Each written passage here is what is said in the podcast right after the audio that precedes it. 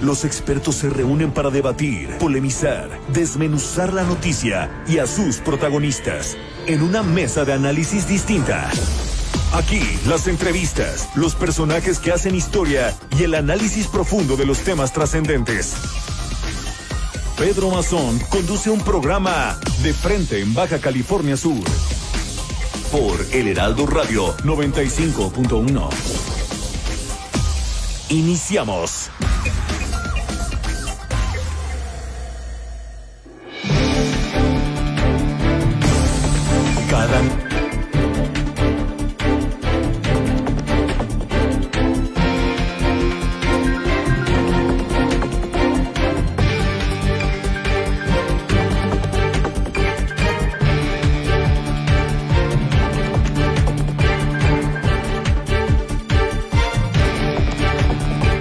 Son las 8, las 8 de la noche en punto en La Paz, Baja California Sur. Mire, le estoy saludando aquí a través del Heraldo Radio La Paz 95.1 de FM. Soy Pedro Mazón, el de Bahía con un saludo muy cordial para todos ustedes que están sintonizando esta emisora, no solamente aquí en el 95.1, sino también en nuestras redes sociales que están siguiéndonos aquí en este viernes, que es 13, viernes 13, mi Beni. Saludamos con gusto a Beni Tirado, quien está en los controles técnicos esta noche aquí asistiéndonos en Heraldo Radio La Paz, una emisora de Heraldo Media Group. Así es que vamos a empezar con este importante informativo, en la mesa de los análisis, del debate, de la polémica y por supuesto de las entrevistas. Son las 8 de la noche, un minuto. Baja California Sur permanece en el nivel 3 del sistema de alertas sanitarias, así lo decidió de manera unánime el Comité Estatal de Seguridad en Salud. El Tribunal Estatal Electoral resolvió que se regresen los derechos partidarios a la alcaldesa de Los Cabos, Armida Castro Guzmán, luego de haber impugnado ante la Comisión de Honor y Justicia del Movimiento eh, de Renovación de Regeneración Nacional, Morena. A los ciudadanos de Los Cabos, a los amigos de este gran ideal que es en congruencia con el gobierno federal el poder provocar la cuarta transformación, los cambios necesarios. Hoy, con mucho gusto y de verdad, con mucho orgullo, les comparto y les reitero, yo pertenezco a ese ideal y soy amiga de la concordancia con el gobierno federal. Participo activamente de los cambios que puedan generar la cuarta transformación desde aquí, desde mi municipio, Los Cabos. Estoy muy, muy contenta y muy complacida de compartirles a ustedes que hoy ha resuelto el Tribunal Estatal Electoral la impugnación que interpuse en su momento cuando fui notificada que mis derechos partidarios eran suspendidos por un espacio de seis meses, justo cuando inicia un proceso que sin duda marcará la historia del México, no nada más de Baja California Sur, en cuestión electoral. Apegada a mis derechos, sin renunciar a mis derechos partidarios, interpuse una impugnación. Hoy ha resuelto este tribunal que se me devuelvan categóricamente los derechos que por algún motivo, en valoración de quienes integran la Comisión de Honor y Justicia, habían sido suspendidos. Aún así les comparto. Mi ideal sigue siendo el mismo, transformar de fondo, trabajar y hacer un gobierno ciudadano. Hicimos un compromiso, ir juntos, construir una nueva y mejor historia para los cabos. Hoy, con mis derechos y con la convicción de pertenecer a un ideal de ser congruente con lo que decimos y hacemos, porque los gobiernos ciudadanos son hoy una realidad en México, aquí, en Los Cabos y Baja California Sur. Vamos juntos a construir una nueva y mejor historia. Eso lo dio a través de sus redes sociales la alcaldesa de Los Cabos, Armida Castro Guzmán, luego de que el Tribunal Estatal Electoral resolviera se le regresen los derechos partidarios de Morena. Esta tarde noche el gobernador Carlos Mendoza Davis rindió su quinto informe de gobierno que por primera vez por motivos de la actual pandemia se realiza mediante una transmisión de redes sociales, radiodifusoras y televisoras locales. Más de 350 profesionales de la salud que laboran por contrato en unidades médicas estatales se beneficiaron con la retabulación salarial que en esta pandemia aplicó el gobierno de Baja California Sur. El presidente de Emprotur, de Empresas Turísticas y Hoteleras, Agustino Lachea recibió a nombre de sus agremiados 75 certificados punto limpio de manos del titular de la Secretaría de Turismo y Sustentabilidad, Luis Araiza.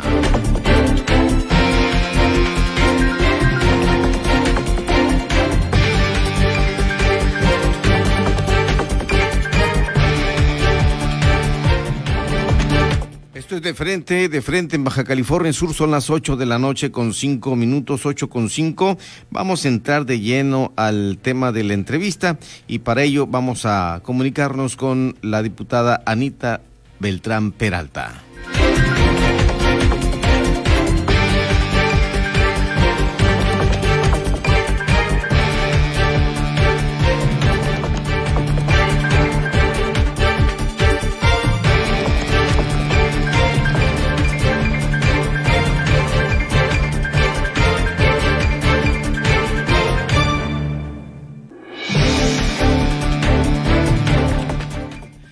8 con 6 minutos, 8 de la noche, 6 minutos, y está con nosotros la diputada Anita Beltrán Peralta, quien está solicitando que el Estado impulse el programa de cirugías reconstructivas a mujeres sobrevivientes de cáncer de mama y por supuesto vamos a abordar otro tema muy importante. Además, nos va a hablar de la creación del registro de deudores alimentarios en Baja California Sur. ¿Cómo está, diputada? Buenas noches.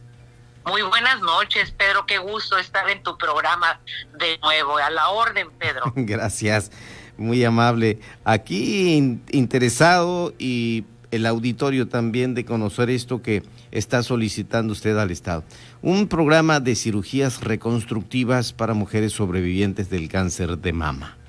Muy interesante, la verdad. Así es, eh, hicimos un exhorto, eh, creo que es muy importante, es un tema de sensibilidad, de importancia para todas las mujeres, la familia, la parte psicológica de aquellas mujeres que han tenido una cirugía por motivo de cáncer. Hoy la petición es un llamado que estamos haciendo para que se le incluya la cirugía plástica dentro de que se, se dé este programa para poder apoyar a todas las mujeres para nosotros es mucho, muy importante, es algo que pusimos dentro del Congreso del Estado y fue apoyado por unanimidad. Sabemos que el gobierno del Estado hace algunos convenios, pero queremos que quede establecido un programa que las mujeres se sientan seguras que en un momento dado podrán utilizar esa cirugía. Vale la pena todo el esfuerzo, sabemos que es muy caro, pero sabemos también, Pedro, que se pueden hacer muchos convenios con instituciones privadas, eh, clubes de servicio, con varias instituciones para poder lograr que todas las mujeres puedan hacerse este tipo, tipo de cirugía, que es súper necesario. ¿Cómo eh, sería el procedimiento? ¿Cómo, presenta usted la solicitud esta que desde el Poder Legislativo lo hace al Ejecutivo? Así es, mira, hicimos un exhorto, un exhorto, un punto de acuerdo que lo planteamos eh, dentro del seno del Congreso y esto fue analizado y aprobado por unanimidad. De hecho, te digo, tenemos información que se hace de alguna manera, pero queremos que se establezca el programa, un programa eh, seguro y que para que puedan tomarla todas las mujeres en caso. Esto apenas se le va a comentar al Ejecutivo, eh, la instrucción eh, para que puedan establecer ese tipo de convenios. Hay otros estados que lo están haciendo y ha dado resultado. Yo creo que hay que tomar los ejemplos positivos eh, que den resultado, sobre todo para beneficiar en este caso de enfermedad que es lacerante, lastimante y, y, y la verdad que sería una tranquilidad para las propias mujeres, su sexualidad, que es algo tan importante. Entonces, mm, yo eh, estoy eh, totalmente convencida que esto se va a dar, ¿eh? Yo estoy totalmente convencida, el llamado se está haciendo a través de un punto de acuerdo que lo aprobó todo el Congreso, entonces se le hará llegar al señor gobernador. Diputada Anita Beltrán Peralta, en un diálogo con nosotros en De Frente en Baja California Sur, son las 8 con 10 minutos. Preguntarle si sabe el costo que representa una cirugía de este tipo una cirugía pues reconstructiva. cirugías son de 500 a, a 700, es, es algo mucho, muy caro. ¿eh? 700 mil pesos. Sí, la verdad que difícilmente está al alcance de cualquier ciudadano. Es algo sumamente caro la cirugía reconstructiva. Entonces, pues de, porque hay tratamientos, todo esto, no nomás hacerse la cirugía, este, pues tiene que eh, llevar condiciones especiales. La verdad que valdría la pena. Le digo, estoy convencida y es algo que, que va, a ser de beneficio, ¿verdad? Efectivamente, y también preguntarle, ¿hay algún padrón que registre eh, Baja California Sur respecto a esto que usted está proponiendo? De mujeres que tengan el, el, detalle que no se hacen una cirugía de este tipo precisamente porque no tienen eh, la economía suficiente para pagarlo. Así es, eh, dentro de los estados que más cáncer tiene es el estado de Baja California y Baja California Sur. Eso es lamentable, es lamentable que exista tanto cáncer en nuestro estado. En las estadísticas nos dicen que tenemos un alto índice. Por lo tanto, las cirugías eh, pues van a ser mucho más productivos quienes sean candidatas a, realizarse, ¿verdad? Esperemos que este, este propósito sea inmediato. El gobierno del Estado, a través de la Secretaría de Salud, sí han implementado algunas. Hay algunos antecedentes, creo que este 2020 no se ha hecho en absoluta ninguna por la cuestión de COVID, pero esperemos que esto sea más constante y más redituable para las propias mujeres que tienen esta necesidad, Pedro. Mm, bien, eh, ya, ya que menciona esto del, de lo que estamos eh, rebasados, ¿no? Prácticamente Baja California y Baja California Sur, de los estados con más alto índice de cáncer de mama en damas, en mujeres. Así es. Eh, y bueno, ¿hay algún detalle que eh, sugiérame usted si es eh, preciso comentar eh, el por qué, pues por qué en estos estados es más alto este índice de cáncer? No sé, me imagino yo puede ser el agua, que estamos consumiendo? Pues hay muchos análisis que se han hecho. Unos dicen que es el producto del agua, este, no, no a ciencia cierta, no lo sé, pero lo que sí se puede decir que es el alto índice de mujeres con cáncer y también varones, Pedro, ¿eh? porque hoy últimamente estamos viendo mucho cáncer de próstata eh, y la verdad que ya trastoca también no nomás solo a las mujeres, ¿no?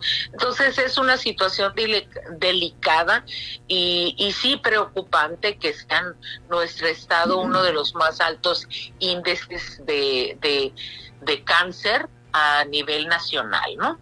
Entonces, posiblemente, no a ciencia cierta no te puedo decir, pero se dice que el producto del el líquido que bebemos nos pudiera generar ese tipo de enfermedades, ¿verdad? Pero hay que cuidarnos mucho, Pedro, ¿verdad? Perfecto. Y del otro tema, me gustaría mucho que nos hablara de la creación del registro de deudores alimentarios en Baja California Sur. Gracias, mira, Pedro, esta es una propuesta que hicimos la semana pasada ante el Congreso del Estado es una propuesta y una iniciativa muy importante.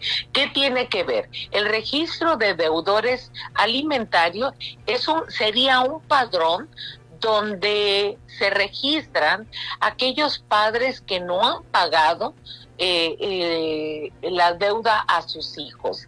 esto aquellos padres que morosos que se han excedido más de 90 días aparecerán en un padrón que el objetivo que sea que se lleve a cabo a través del registro civil y también tenga consecuencias en el registro público de la propiedad, que se vayan haciendo anotaciones, porque hay padres que se dicen que no tienen sueldo y la verdad que tienen muchas propiedades y, no se hacen responsables.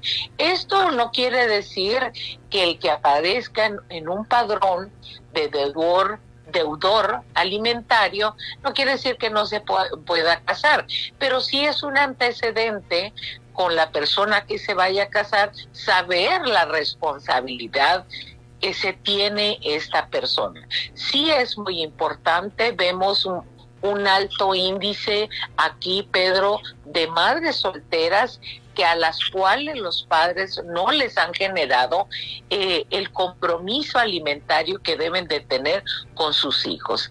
La verdad se habla de un 67.5%, es un porcentaje muy alto eh, de ese tipo de personas. Eh, recuerden que cuando hay un divorcio, pues siempre lo que trastoca principalmente son los hijos se deja a veces de aportar, entonces queremos que haya un registro de deudores alimentarios. Y esto tiene que ver mucho hasta en los procesos electorales, porque alguien podrá consultar para ver la responsabilidad. Si una persona no es responsable con su hijo, ¿cómo cree que va a ser responsable con una persona extraña, no? Esperemos que esto se apruebe. Esto lo estamos haciendo para una modificación en el Código Civil. Esa es la idea fundamental, está como propuesta, está como iniciativa, se fue a la Comisión de Puntos Constitucionales para que pueda ser analizada y dictaminada. Esta es una propuesta reciente, lo hicimos la semana pasada, este y ya se fue a comisión. Esperemos que tengamos una respuesta positiva y de aceptación, sobre todo cuando se emita el dictamen. ¿Y usted cree que en esto vaya a surtir efecto una reacción en aquellas personas que son parte de este registro de deudores alimentarios? Y, pues, me imagino que públicamente no quieren verse afectados. Claro que no se deben de dar este, sentirse afectados, pero hay una obligación moral. Yo creo que el que cumple eh, eh, no tiene por qué aparecer eh, en eso, en esos registros, ¿verdad? Yo ser un padre obligado, pues, este, tiene sus grandes ventajas, ¿verdad? pero sí hay, Pedro, el índice es muy alto de que los padres no están respondiendo y aquí tenemos que cuidar el interés superior del niño. Eh, eso lo hemos perdido de vista y siempre se debe de privilegiar el hecho de que exista un registro es de alguna manera motivar a esos padres para que no aparezcan en ese registro y también den cabal cumplimiento a su obligación como padres de familia. No quiere decir que va dirigido al hombre, puede ser que la responsable también sea la mujer. Este es un padrón este donde se va a llevar registro y creo que el que es responsable no va a aparecer ahí, tampoco es, eh, es a conocimiento público abierto. Esto lo tienen que solicitar a registro civil para que se dé a conocer. Esto es algo eh, que no trastoca en absoluto ni la privacidad de las personas, pero sí eh, la obligación que tiene con el menor es muy importante y si no la cumple, pues eh, yo creo que hay muchas maneras de ir solucionando esa necesidad de los de los niños que no tienen esa aportación obligatoria de sus padres, ¿verdad? Perfecto, pues ya enterados con esto, nos dará mucho gusto saber si procede, me imagino que sí también, por mayoría o, por unanimidad en el Congreso, este tipo de propuestas. Por supuesto, Pedro, vamos a esperar cuál es la respuesta de los demás diputados, o sea, esperar eh, que se emita el dictamen y posteriormente con mucho gusto se los damos a conocer a ustedes si esto fue positivo o no es positivo. Quiero decirte que esta propuesta no es... es este, tan novedosa, que hay algunos estados que ya la implementan, eh, a nivel nacional también está la propuesta, creo que es algo que va a venir a fortalecer sobre todo eh, el sentido alimenticio de los niños, de las niñas, que mucha necesidad les hace falta. Recuerden que hay muchos eh, padres que dicen no tengo sueldo, pero engañan a la propia autoridad. Esperemos que, que esto nos sirva para beneficio, no para perjudicar a nadie, porque no es para perjudicar, es para beneficiar a los niños, sobre todo eh, en, estas dietas alimentarias, ¿no? Perfecto.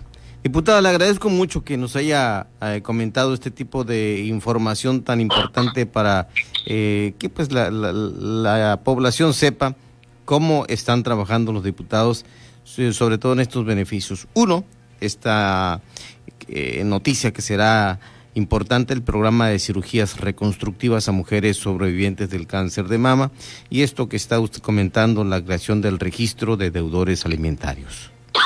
Así es, Pedro. Agradecerte mucho tu atención y estaremos pendientes de la respuesta y se las hacemos llegar a ustedes con gusto.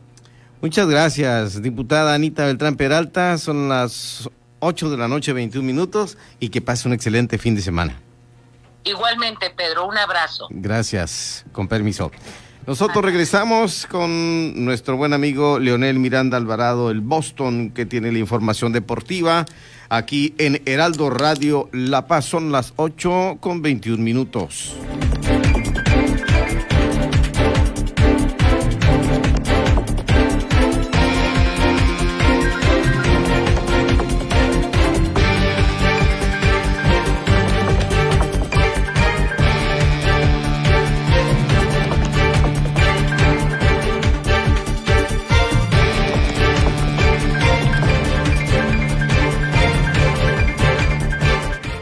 Leonel Miranda Alvarado, son las 8 ya con 22. ¿Qué nos dice la información deportiva generada para este viernes 13? Uy, viernes 13, Leonel. ¿Qué tal, Pedro? Muy buenas noches a todo el auditorio. Pues aquí estamos con la información deportiva de, esta semana 46 que estamos terminando. Y pues como se venía a venir, eh, se veía venir, se cancela los Juegos Nacionales por la pandemia. La CONADE lo ha oficializado. Finalmente, la Comisión Nacional de Cultura Física y Deporte anunció desde el lunes anterior de esta semana que concluye la cancelación de los Juegos Nacionales 2020 en las modalidades de deporte convencional y adaptado por razones de seguridad, buscando salvaguardar la integridad de todos los participantes y es en cumplimiento a las disposiciones emitidas por la Secretaría de Salud por la pandemia del COVID-19. Al respecto, José Ávila Geraldo, director general del INSUDE, dijo que era algo que ya se veía venir porque ya estaba pasando el tiempo y el panorama se ve bastante complicado en el tema sanitario. Además, esta, eh, la confinación complicó los procesos de preparación de los deportistas, quienes en algunos casos apenas empiezan a retomar los entrenamientos para su forma física. Posteriormente, y ante estos escenarios, el día de ayer eh, se llevó a cabo en esta ciudad capital una importante reunión de acercamiento y diálogos con los directores del deporte de los cinco municipios del estado para el delineamiento del plan de trabajo en el próximo año 2021 que al final arroje los mejores selectivos del estado para compartir en, en los juegos en las etapas municipales, estatales, regionales y nacionales además de la posibilidad de que algunos atletas puedan acudir a competir internacionalmente. Las posibles fechas de estos eventos eliminatorios en Baja California Sur se celebrarán durante los meses marzo, abril, mayo y junio de 2021 en diferentes escenarios de los cinco municipios de la entidad y en los próximos, la próxima reunión del Sistema Nacional del Deporte celebrarse en el estado de Oaxaca durante los días 11 y 12 de diciembre es donde se tomarán las decisiones que a todos convengan en relación a los programas de desarrollo del deporte. Pues en otra información y debido a la cancelación de algunos eventos deportivos eh, ya es un hecho, pero la actitud de los deportistas subcalifornianos no, no se cancela. Siguen adelante diferentes entrenamientos como en las disciplinas de ciclismo, clavados, eh, tiro con arco, taekwondo, boxeo, clavados y natación. Precisamente eh, triunfan las nadadoras en el torneo virtual Calaveras. El dueto de Daniela Estrada Flores y Glenda Estefanía Insunza eh, y el solo de Mía Quintero Orozco resultaron ganadores en el primer día de la competencia dentro del quinto festival virtual de Calaveras allá en las Huascalientes. Y además aseguraron la participación en la gran final que se efectuará el próximo domingo 15. Y hablamos algo de béisbol rápidamente, pues eh, ya este se está realizando allá en, la Ciudad de México el festival beisbolístico que se llama Juntos por México, en donde cuatro equipos buscarán llegar a la gran final de este torneo que tiene como firme intención reactivar el rey de los deportes en la Ciudad de México en tiempos de pandemia. Aquí lo interesante de este torneo es eh, la participación de peloteros subcalifornianos originarios del municipio de Mulegé, como los paradores en corto Kevin Villavicencio Mayoral de Santa Rosalía y Ronman Verdugo Rojas de Bahía Tortugas, así como los lanzadores, los pitchers, Damián Fuerte de Bahía Tortugas, David Osuna Luque de Isla de San Marcos, junto con Yoxan Osvaldo Alfaro Gudiño de Guerrero Negro. Al ser entrevistado, el eh, manager Borrego Sandoval comentó que está muy contento porque los muchachos cada día, se, cada día se están viendo mejor. En verdad, dice, sigo sorprendido con este porcentaje de preparación que tienen los muchachos. Muy bien, pues sigue la actividad deportiva aún, pero también cerrándose en algunos casos, mi estimado Boston. Así es, ha habido complicado. Eh, por esto del COVID-19. Por esto del COVID, pues se ha complicado y, todas las eh, eh, actividades que incluso ya habían iniciado, como por ejemplo la, Liga de Balompié Mexicano allá en la zona austral, en Los Cabos, pues también se ha estado cambiando por estas cuestiones y eso es lo que se está viviendo en estos momentos en el deporte profesional, que además pues está jugando sin público. Lamentable. Bueno, Boston, gracias. Son las 8 con 25 minutos, 8 noche 25 minutos. Gracias a Leonel Miranda Alvarado. Gracias, muy buenas noches. Reciban un saludo cordial donde quiera que se encuentre. Este es H que sí suena y también se escucha.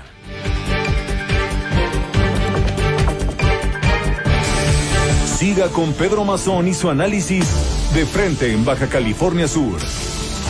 Por El Heraldo Radio La Paz, 95.1 FM.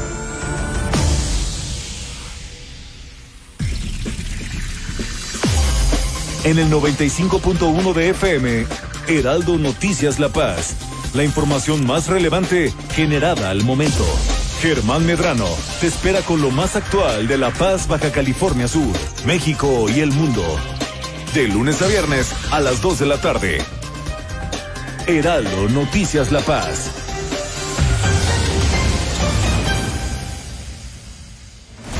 El hombre tendencia en el círculo rojo, Salvador García Soto, llega con su espacio vía El Heraldo Radio. El estilo diferente y el periodismo que trasciende ahora por Heraldo Radio La Paz, el 95.1 de FM. Con la H que sí suena y ahora también se escucha. El Heraldo Media Group presenta Periodismo de emergencia, bajo la conducción de Arturo Rodríguez, Hiroshi Takahashi y Roberto Aguilar. Pues de Washington vamos a Tabasco para platicar con Candelaria Lázaro, gobernadora nacional indígena, gobernadora de los pueblos indígenas. Buenos días, Candelaria. Buenos días. Muy buenos días, muy buenos días. Gracias por el espacio. Muchas gracias. Antes de comenzar a platicar de los pueblos indígenas, ¿cómo le está pasando en este momento allá en Tabasco? En este momento estamos totalmente devastados. Las casas del pueblo mágico se hundieron por completo, de Tapijulapa, y el municipio de Macuspana, Nacajuca, Centro, Centla, Huemanguillo. Todos los municipios que tienen brazos del río hemos sido devastados por esta eh, inundación del Frente Frío número 11, pero también complementado con la hidroeléctrica de Peñitas que ha estado desfogando a niveles demasiado altos como nunca había sucedido. Sábados y domingos a las 10 de la mañana. Mesa de análisis. De frente en Baja California Sur. Con Pedro Mazón. Por El Heraldo Radio La Paz. 95.1 FM. Continuamos.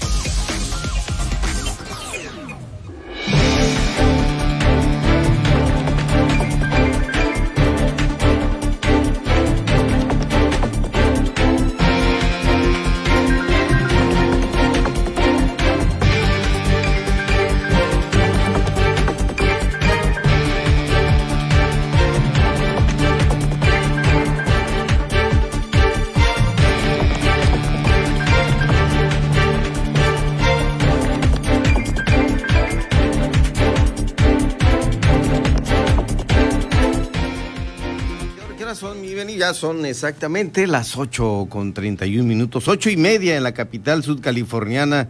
Gracias, Benny, Benny Tirado, que está con nosotros acompañándonos en la dirección técnica. Mire usted, continuamos en de frente en Baja California Sur. A continuación es mujer emprendedora de lucha, catedrática universitaria, líder del Partido del Trabajo en Loreto y además gestora en todos los ámbitos. Es la maestra Elba Lombera Romero. Está con nosotros en Heraldo Radio La Paz y te saludamos, maestra. ¿Cómo estás? Gusto en saludarte eh, hoy en esta noche tan importante del viernes 13. Gracias, amigo. Buenas noches. Saludo con afecto, te saludo con afecto y cariño y a todo tu auditorio. Gracias por este, tomarme en cuenta en esta importante transmisión que tú tienes ahora aquí en el estado. Gracias desde La Paz, Heraldo Radio La Paz con todo para eh, México y el mundo, y más todo Baja California Sur. Gracias, eh, muy importante labor está realizando, eh, sobre todo como mujer emprendedora, maestra Lombera. Claro que sí, amigo.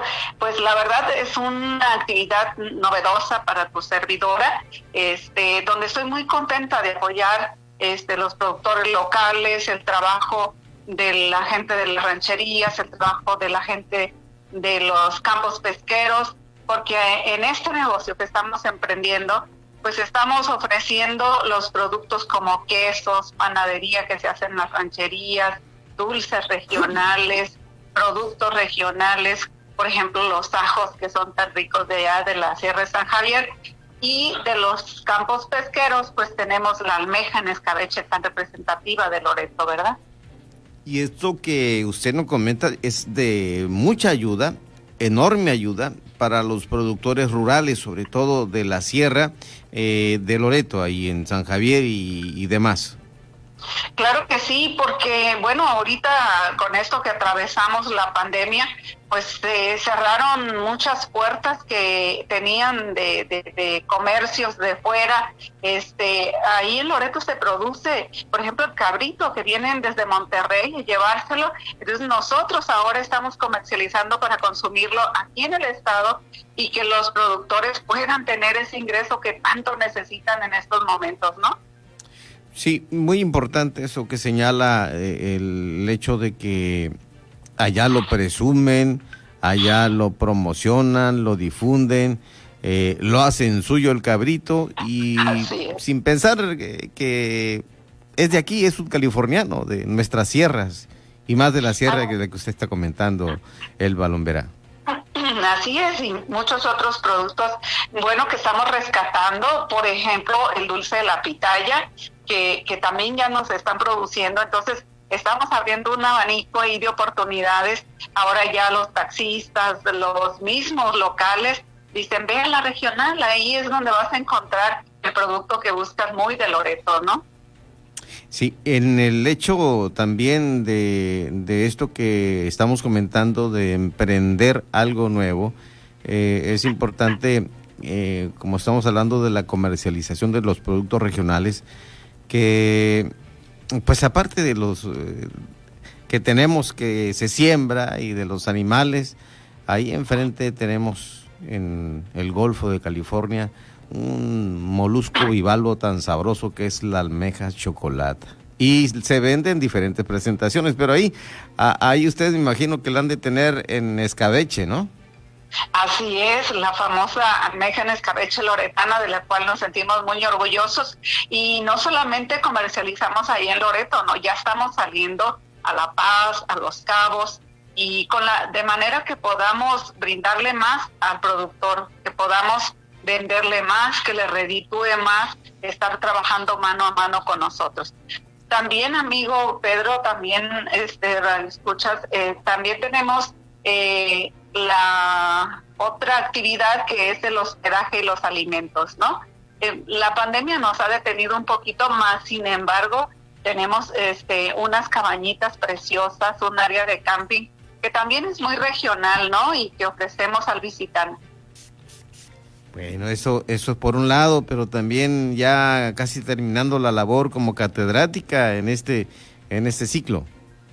Ah, sí, la Universidad Autónoma de Baja California Sur me ha este, dado la oportunidad. Esta es la segunda ocasión que este, me toca impartir una materia en la carrera de Derecho de los estudiantes que ya se van a graduar este eh, fin de año, a quienes felicito mucho y que reconozco que le van a aportar mucho a Loreto con ese profesionalismo que se están preparando y que a mí me ha tocado la oportunidad de participar con ellos, ¿no?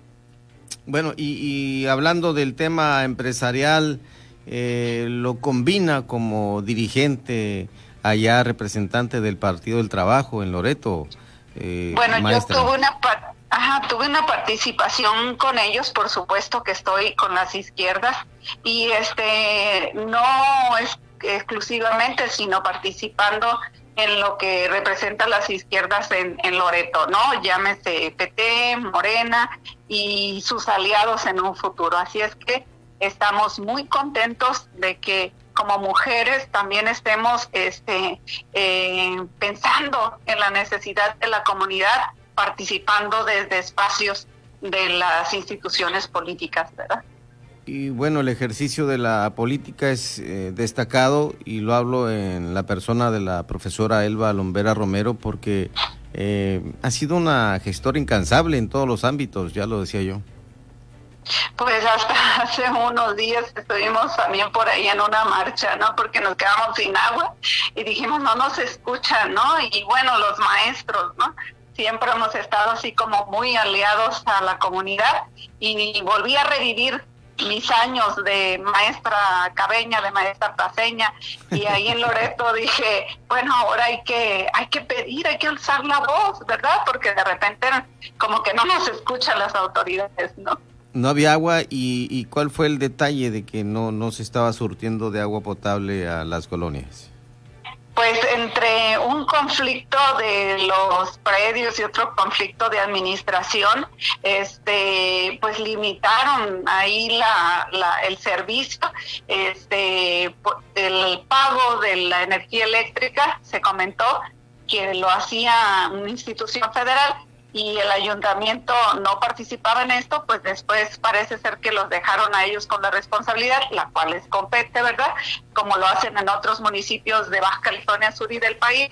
Pero por esa razón creo que este, pues fue la que más sobresaltó, que no tuviéramos agua por casi una semana y pues hasta las purificadoras ahí estaban ahí limitándonos la venta de un garrafón de agua, lo cual nos pues nos alertó y por eso estuvimos pues este, escuchando la petición y también viviéndola con un negocio que casi se nos caía sin servicio de agua potable para la comunidad, entonces pues nos pusimos ahí a trabajar entre todos, ¿no?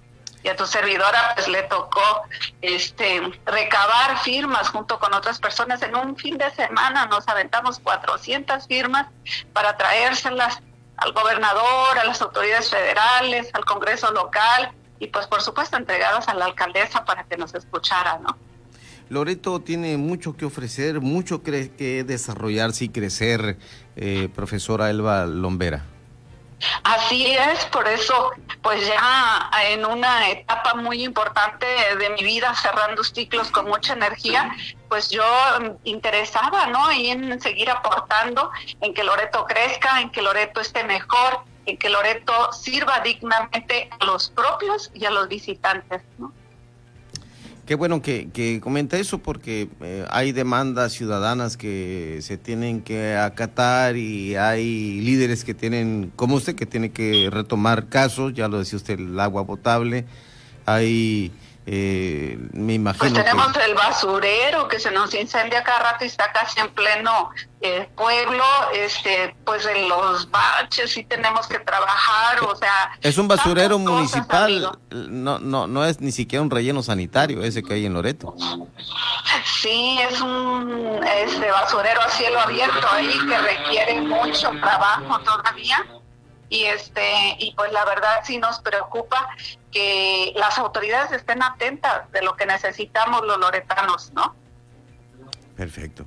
Pues yo le agradezco mucho que haya atendido esta llamada para conocer un poco más del otro lado de Loreto, de las personas que están allá, como usted, que está ahora en las izquierdas, profesora Elba Lombera Romero y que lo dijimos en un principio, mujer de lucha, emprendedora, catedrática, empresaria, participante de las izquierdas y un buen número de acciones de gestión que ha venido realizando eh, pues en pro de sus eh, compañeros, de sus vecinos, de quienes requieren una voz que hable por ellos.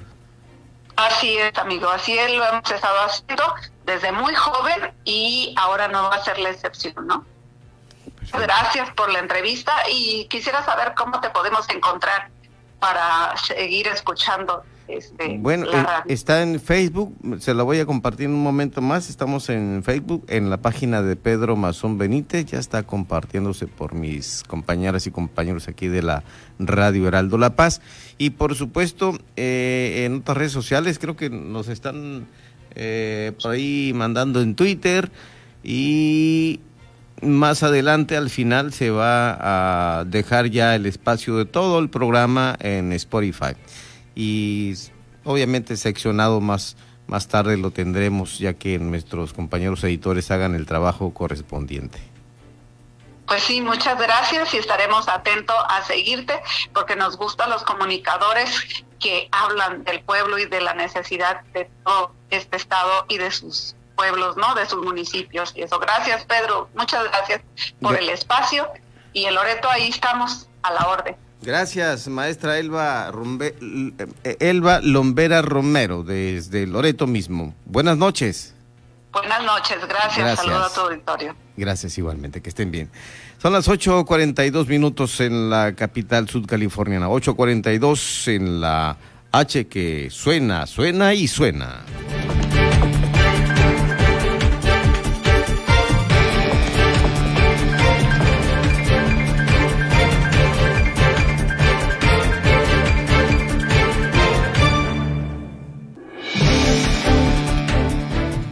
Interesante eh, saber el, desglose, la glosa del informe del gobernador, que por ahí lo van a retomar los diputados locales, seguramente, exposiciones con los funcionarios en la misma Cámara de Diputados y esto será en los próximos días. Viernes 13 de noviembre de 2020. Vamos a ver si nuestro compañero Edmundo Lizardi ya está con nosotros en la línea telefónica. Buenas noches. Buenas noches, eh, Pedro. Mundo, ¿cómo te va? Gusto saludarte, amigo. Igualmente, aquí en, Viernes 13, saludando. Oye, es Viernes 13 y es cumpleaños del presidente de la nación. ¿Ya le cantaste las mañanitas? No, no, yo no, no, no, no, ¿Eh? no soy, no soy indicado para eso. Ahí me, dij- ahí me Es- dijeron que estas son las las- nochecitas. Hay que cantarle las nochecitas, ¿no? Sí, a nosotros nos corresponde la nochecita. Tres horas duró ahora el festejo, tres más, otra vez tres horas. Caramba. 12 minutos. Que, Eh, no, no, a- a- pura terapia verbal. tiempo que debería dedicarse a trabajar por el país. Pero en fin, en Ah, fin, Edmundo sí. Lizardi estuvo en ese nacimiento que se dio en un proceso del diario Uno más Uno.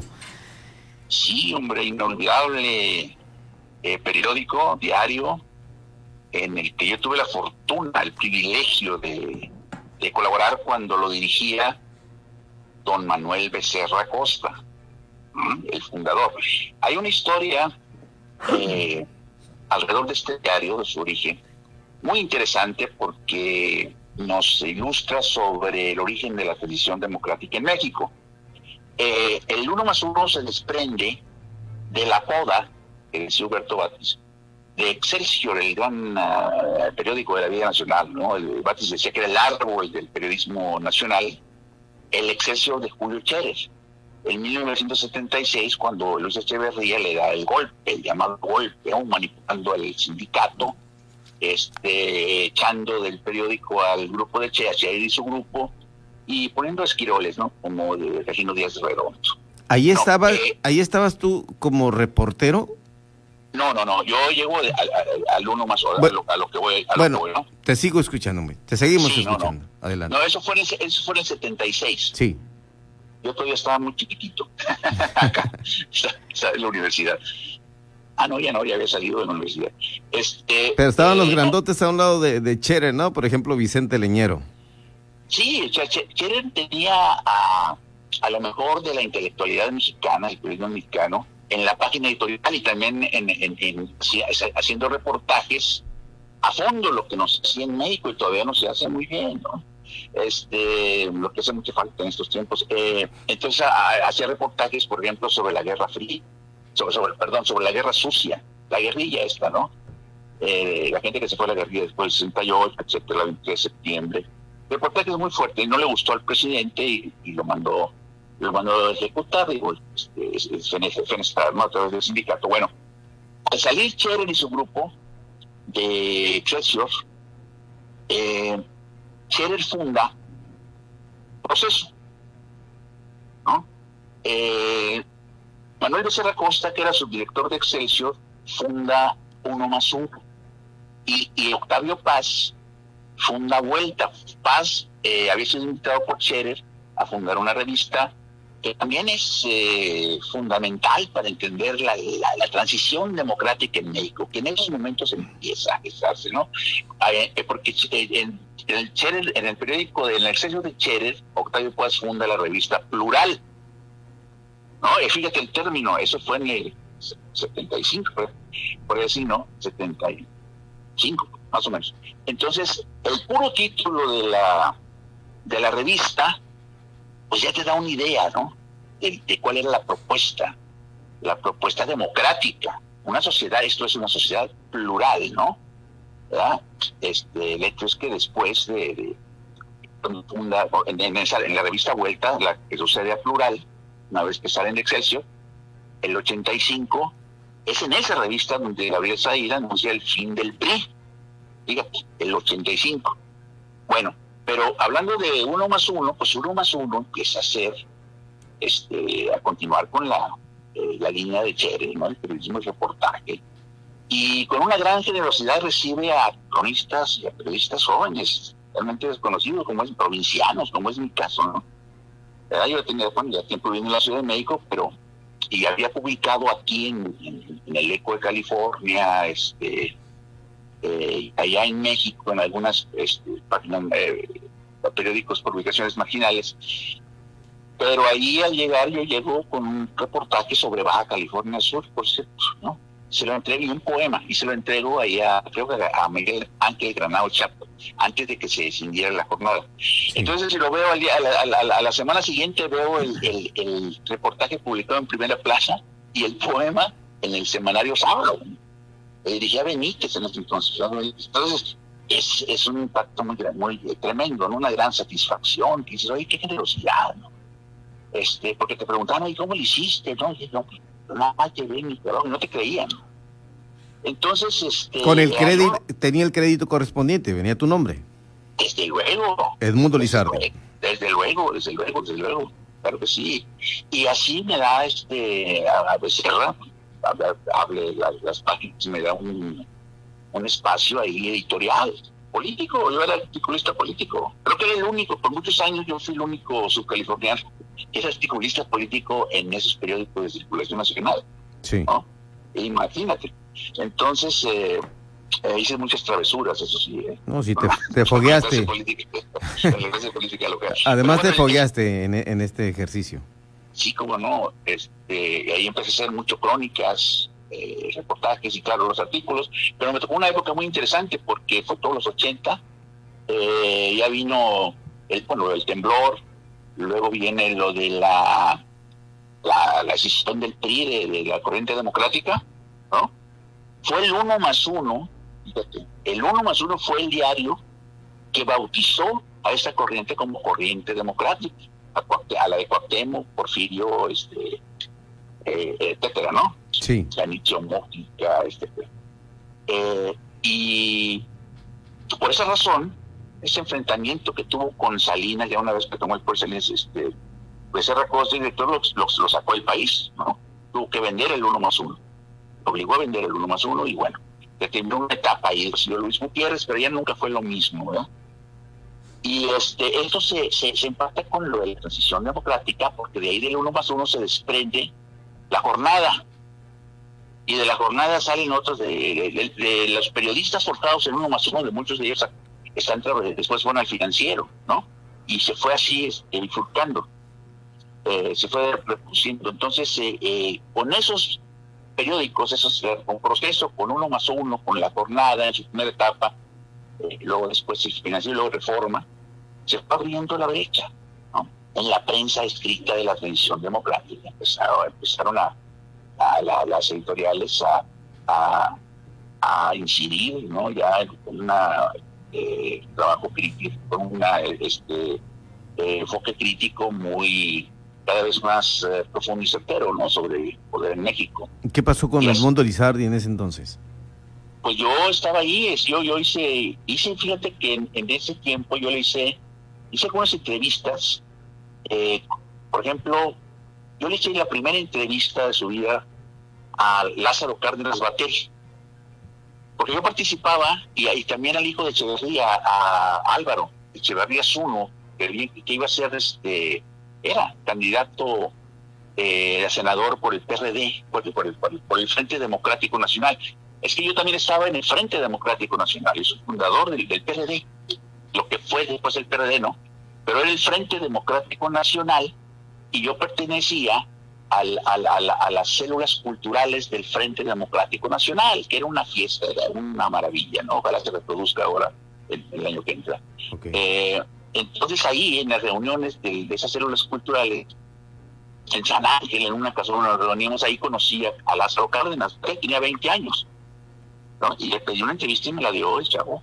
Y, y salió en, el uno más uno, en, en, tres partes, me acuerdo, en primera plana, igual que la de Álvaro Álvaro Echeverría. Y este, pues fueron trabajos muy, muy, muy significativos, ¿no? ¿Qué edad tenías en ese entonces, Edmundo Lizardi? Yo tenía como 30 años. Muy joven. No, entonces sí, joven, entonces treintañero, por ahí así. Sí, toda, como lo sigo siendo, ¿no? Joven. no, digo muy joven. Pues mucho gusto en escuchar todo esto que nos, eh, pues, dilucidas mucho del el, tema que pocos o conocíamos de, cómo, cómo se fueron dando el surgimiento de, este, de estos medios de comunicación. Te lo estoy contando en primera persona, pero tiene que ver muchísimo con esto que es la atención democrática, ¿no? Tú te das cuenta, este eh, López Obrador siempre habla de la etapa neoliberal, ¿no? Sí. Como lo peor, el cocinero y todo, ¿no? Pero lo que le falta decir es que en la etapa neoliberal se gestó también la transición democrática, a la que él se debe, ¿no? Pero no, lo, reconoce, ni lo dice tampoco. No, eso no lo dice y nadie se lo pregunta. Yo si me lo encuentro algún día le voy a decir, oye, ¿no? ¿Por qué no seas miserable? Tienes que reconocer que la transición democrática, tú no inventaste la democracia, tú eres producto de la democracia, tú eres producto de todos estos órganos autónomos, de toda esta prensa que ahora eh, despotica sin su ¿no? Este, estás eh, destruyendo lo que te ayudó a ser lo que eres. Estás mal agradecido. ¿Cómo lo ves? Pues así es, efectivamente, y, hay que hacérselo ver al Señor. Pues sí, así es, mi querido Pedro. Un abrazo. no, al contrario, buen fin de semana y, que no te afecte este eh, viernes 13. no, estoy encerrado, no salgo ni nada más somos los ojos ahí, no, fuera, no recibo invitaciones para portarme mal, ¿eh? Perfecto. Te dejo un abrazo igualmente. Oye, hay, que seguir con el tema este porque es muy interesante. Perfecto, ¿Mm? lo retomamos. Pues, abrazo. Igual que esté bien, buen fin de semana, buenas noches, Edmundo Lizardi. Esta es la H que sí suena y también se escucha. Heraldo Radio La Paz 95.1 FM.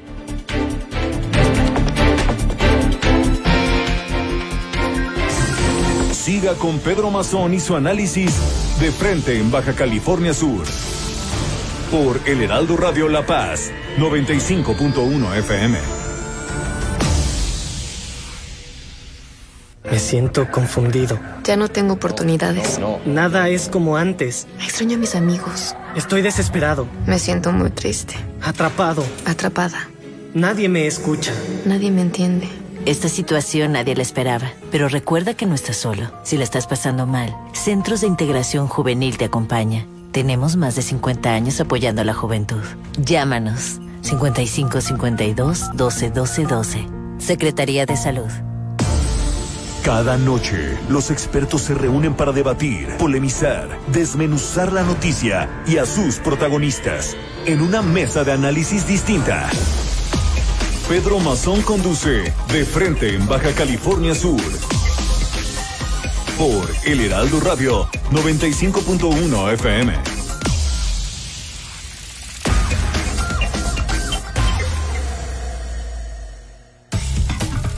Adela Micha te va a contar, platicar, explicar a su modo, forma, estilo, el contenido real de la noticia hecho o suceso de nuestro país. Por Heraldo Radio La Paz, en el 95.1 de FM. Con la H que sí suena y ahora también se escucha.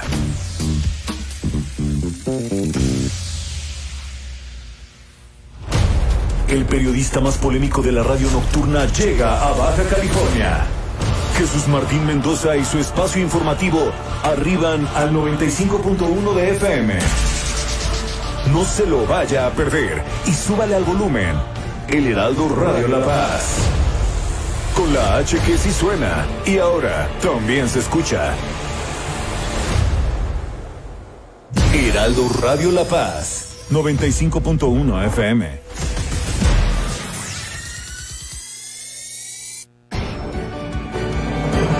El referente informativo. Javier Solórzano profundiza desde una perspectiva particular en todos los ángulos de la noticia. Tiene para ti un espacio único en el cuadrante. Sintonízalo, Heraldo Radio La Paz, en el 95.1 de FM. Con la H que sí suena y ahora también se escucha.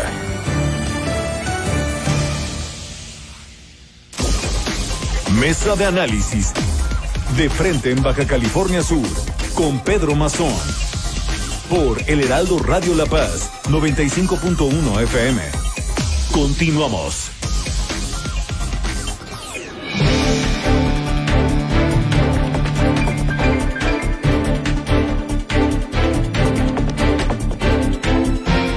Esta noche así le hemos informado en Heraldo Radio La Paz de frente en Baja California Sur en este viernes 13 de noviembre de 2020.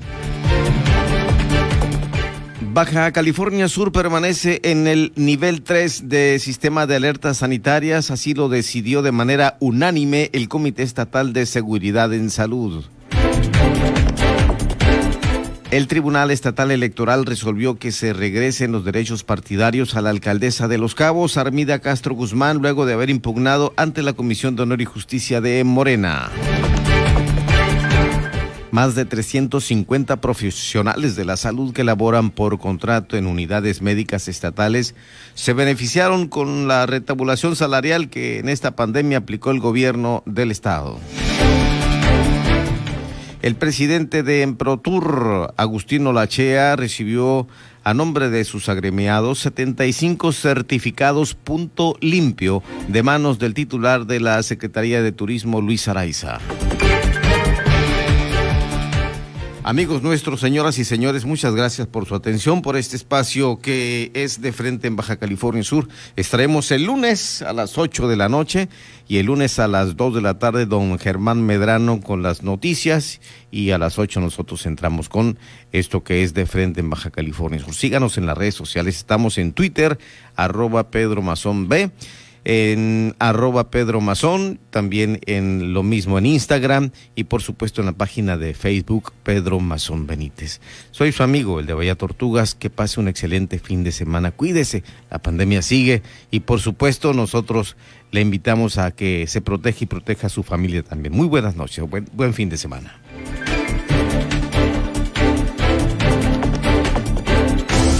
La polémica por hoy ha terminado.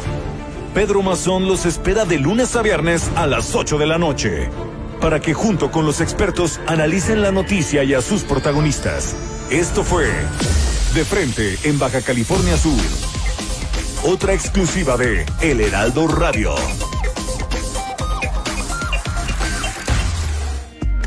Heraldo Radio.